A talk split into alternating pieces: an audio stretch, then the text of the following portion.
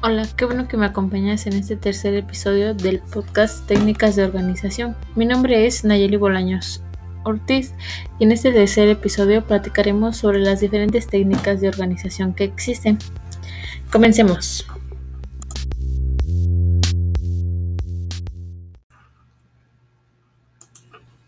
Primero empezaremos con el tema de organigrama.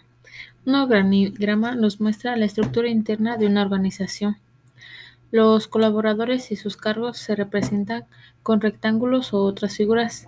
A veces se pueden incluir fotos o información del contacto, un correo electrónico o algunas páginas web. Los iconos o ilustraciones de la organización. Los organigramas también se conocen con otros nombres, como diagramas de organización, diagramas organizativos o gráficos de jerarquía. Aunque tienen nombres diferentes, se trata de lo mismo, un diagrama. ¿Para qué se hace o se elaboran los diagramas? En primera se realiza una investigación sobre la estructura de la organización. En segundo, sus funciones o actividades que realiza cada como cada uno de estos departamentos. Y en tercero es la relación o subordinación existente entre las unidades organizativas. Para esto hay diferentes tipos de organigramas. Los organigramas se pueden diferenciar entre sí por las características de la organización.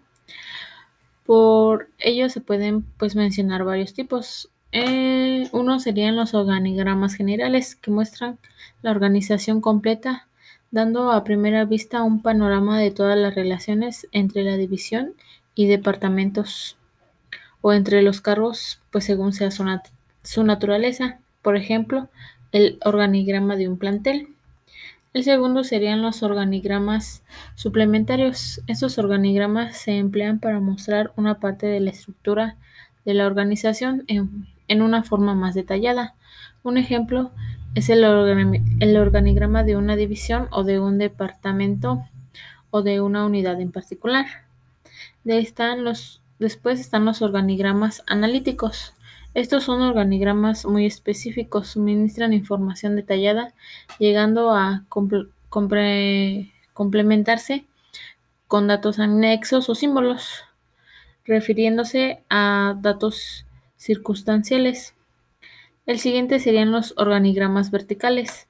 Estos son organigramas que representan la estructura jerárquica desde hacia desde arriba hacia abajo son organigramas, son los organigramas más utilizados comúnmente. Después están los organigramas horizontales, que son organigramas que se representan la estructura organizativa de izquierda a derecha. Y por último tenemos a los organigramas circulares, que son organigramas que representan los niveles jerárquicos mediante círculos desde dentro o fuera y sin orden de importancia.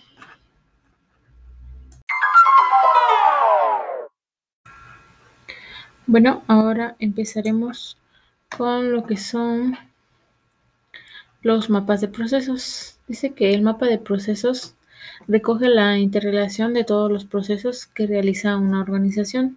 Existen diversas formas de hacer un mapa de procesos.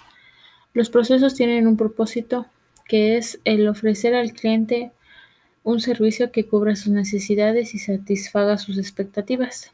Un procedimiento es la forma específica de realizar un proceso o una parte del mismo. Además, el mapa de procesos permite contar con una perspectiva global ubicando cada proceso en la cadena de valor.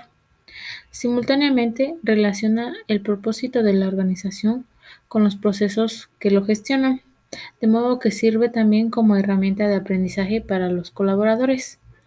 Para esto hay diferentes tipos de procesos están los procesos claves, que son aquellos directamente vinculados a los bienes producidos o a los servicios que se presentan y en consecuencia orientados al cliente, centrados en aportar valor, su resultado es percibido directamente por el cliente y por lo general en la ejecución de estos procesos intervienen varias áreas.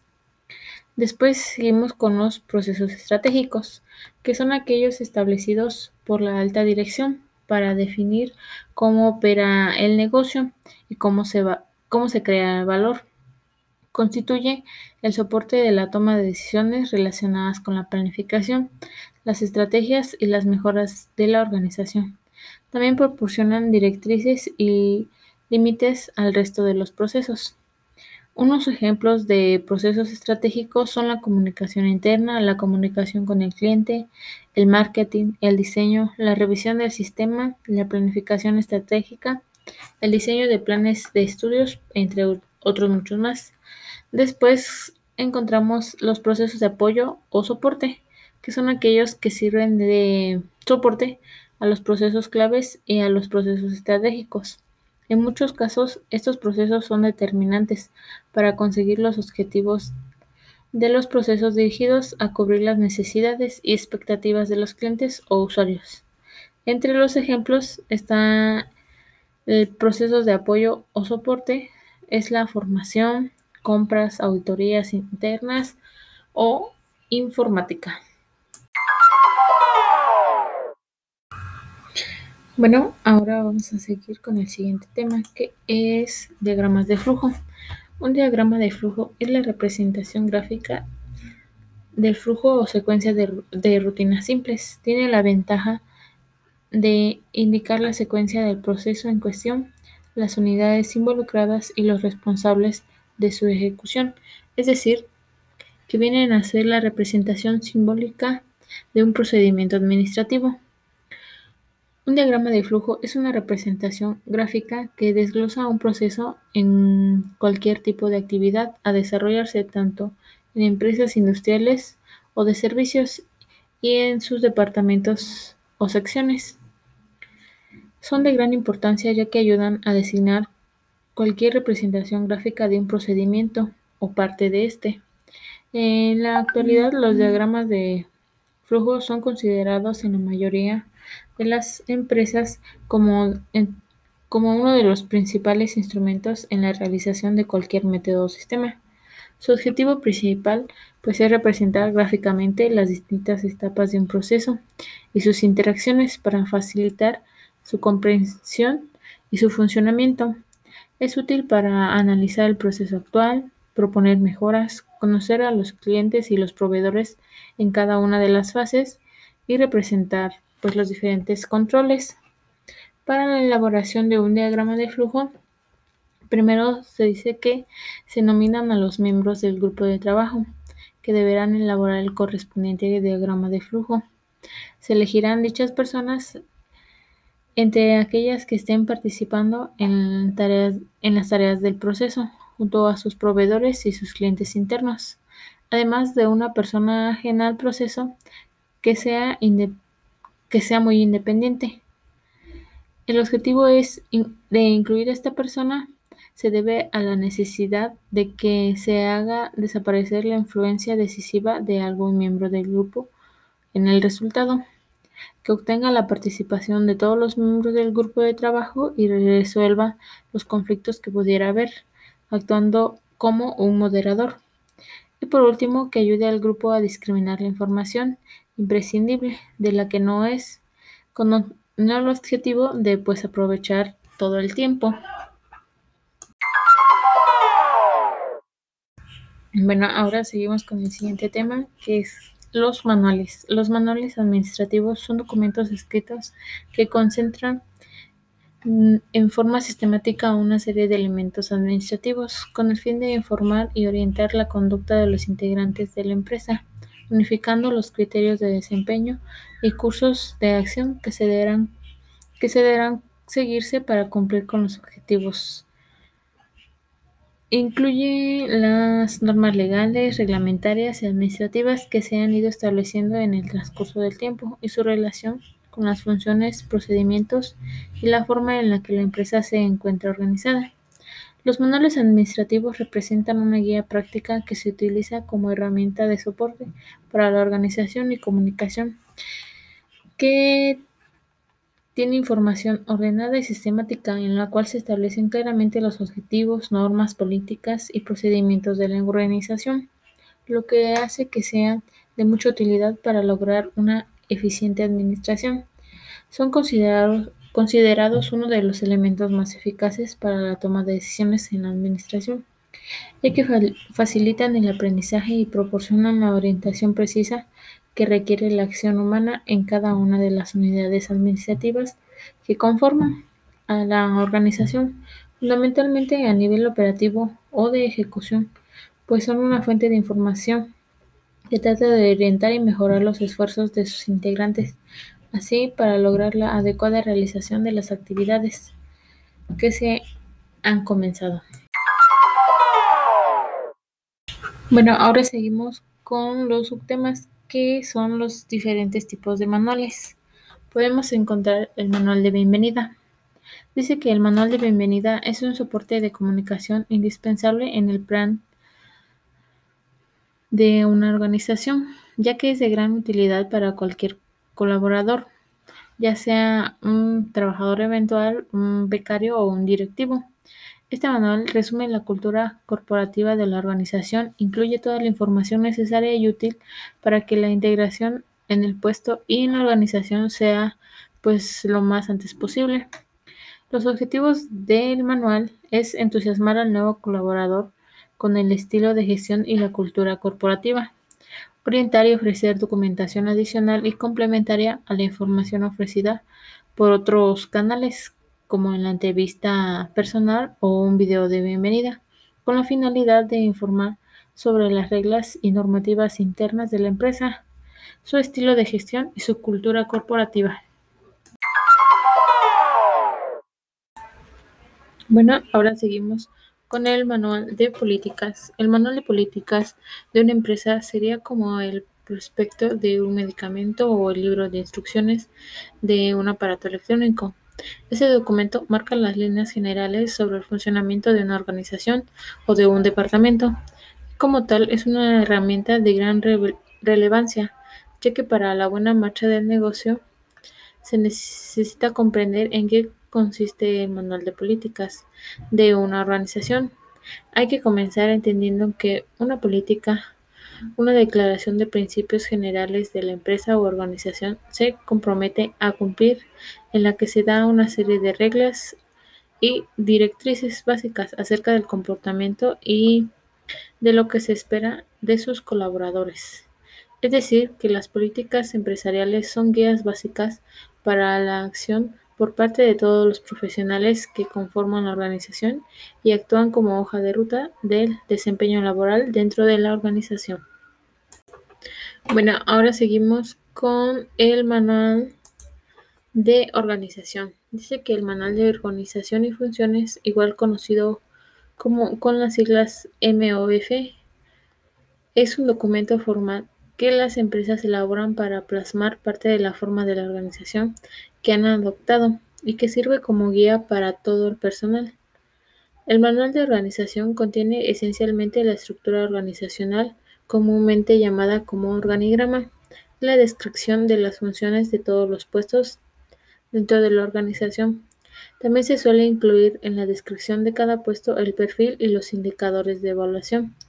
Hoy en día se hace mucho más necesario tener este tipo de documentos, no solo, porque no solo por todas las certificaciones de calidad como las hizo, sino porque su uso interno y diario minimiza los conflictos de áreas, marca las responsabilidades, divide el trabajo y aumenta la productividad individual y organizacional.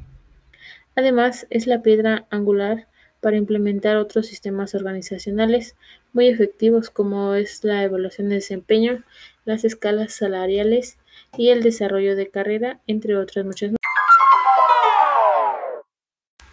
Ahora seguimos con el manual de procedimientos. Un manual de procedimientos es un documento que brinda información respecto a las distintas operaciones que realiza una organización o un departamento en específico. Es preparado por la misma institución donde, se, donde es utilizado y presenta su información de forma detallada, ordenada, sintetizada y comprensible. Está diseñado como una herramienta administrativa de, uso cotidiano, ya que permite orientar el desempeño del colaborador ante cualquier duda. Por otro lado, también es un instrumento que facilita el control interno de la organización, ya que detalla las labores que se deben llevar a cabo cuando hablamos de procedimientos. En este tipo de ámbito nos referimos no solo a las acciones concretas y conjuntos de labores, sino también a los materiales que involucran al orden en que se deben realizar, al tiempo que normalmente debe tomar y al conjunto sistemático y y concatenado de procesos que tienen como resultado la producción de la empresa o el departamento. Bueno, ahora seguimos con el manual de calidad. Básicamente se trata de un documento corporativo que expone los aspectos principales del sistema de calidad implementado por la organización. Si así se desea, la organización puede adoptar la forma de documento público que se puede presentar a clientes, a sus clientes o a sus potenciales clientes, a los proveedores y otros agentes interesados. Sus finalidades principales son comunicar los logros y objetivos en el ámbito de la calidad de la organización, para que se conozcan sus, intenciones y compartir conocimientos y experiencias en el ámbito tanto interno como externo. Por otro lado, el manual de calidad permite a la empresa realizar un ejercicio de transparencia, de conformidad e implicación con la consecución de altos niveles de calidad y mejora continua de acuerdo a una serie de parámetros previamente establecidos por la norma ISO 9000. En el documento más, es el documento más auditado, pues se encuentra en el vértice más alto de documentación de las compañías.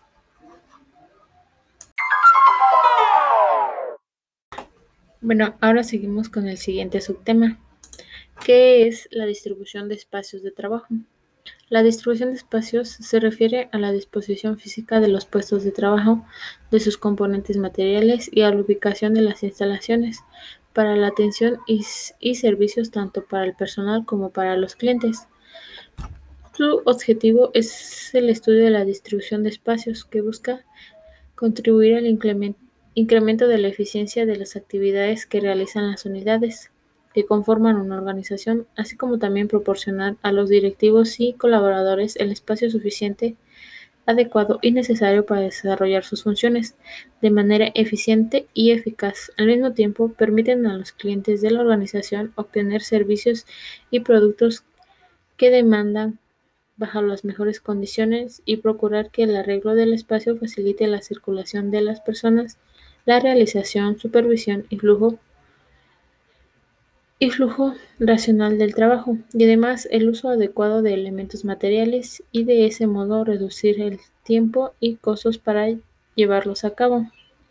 La planeación de distribución del espacio es la distribución del racional espacio que debe sistematizar las acciones que provienen de un análisis que contenga los elementos de juicio suficientes para así fijar prioridades, elegir entre alternativas y establecer objetivos y metas para ordenar las actividades que permitan alcanzarlas.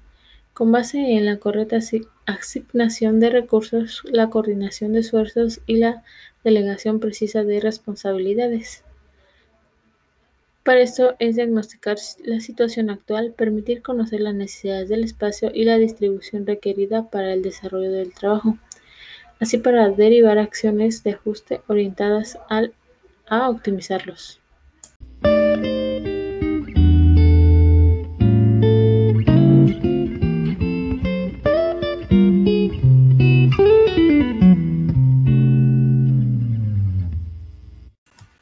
Bueno, ahora como conclusión tenemos que podemos decir que una organización es importante para la empresa, ya que por medio de las técnicas y herramientas logramos una adecuada organización con calidad, disminuyendo así los errores, el tiempo, los costos y algún contratiempo. Incrementando la productividad, logramos obtener lo que la empresa requiere, sus objetivos, apoyándonos en manuales, diagramas, organigramas, análisis de puesto, llevando cada una de estas técnicas y herramientas para mejorar y corregir los errores.